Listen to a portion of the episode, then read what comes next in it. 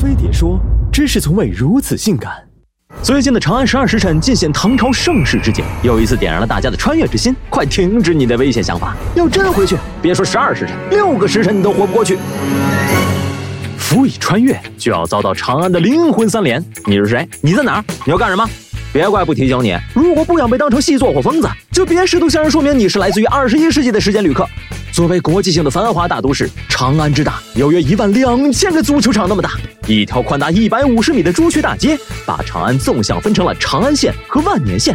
外国城单是城门就有十二个，内城东西十四条街，南北十一条街，划分出了一百一十个方，可谓气势恢宏。知道了城市布局，那就从玄武门走起。那可是皇帝专用 VIP 通道，不想死还是走金光门吧。作为非长安户籍人口，不想被查，就得先去光德坊进行报备。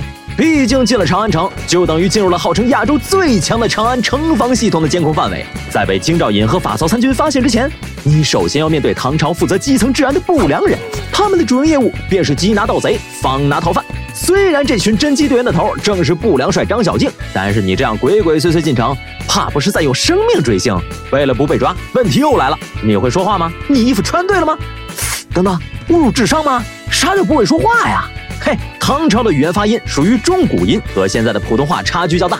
据史料记载，唐朝的官话称为雅言，听起来更像是闽南语或粤语。以唐诗《将进酒》为例，君不见红瓦之水天上来。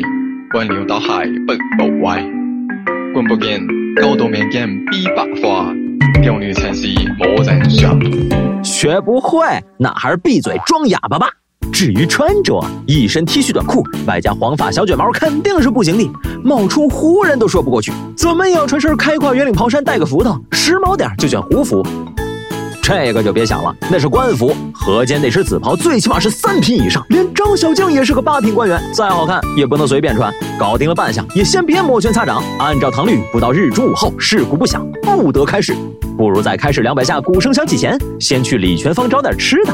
张小静的美食地图欢迎借鉴，热气腾腾的糊饼金黄酥脆，加上满满的芝麻炸出美丽的花纹，包入各种馅料，别提多香。没饱，再来碗私人定制的水盆羊肉。要几两肉？要不要葱花香菜？爱吃辣，浇个羊油做的油泼辣子。没什么胃是水盆羊肉不能填饱的。要是玩的太晚，还在街上溜达。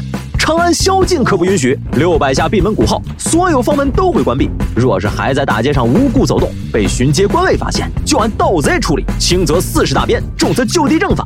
你说有急事儿又没文牒证明，打！婚丧生病，提前报备了没？来不及报备，对不起，唐律说不行，都得打。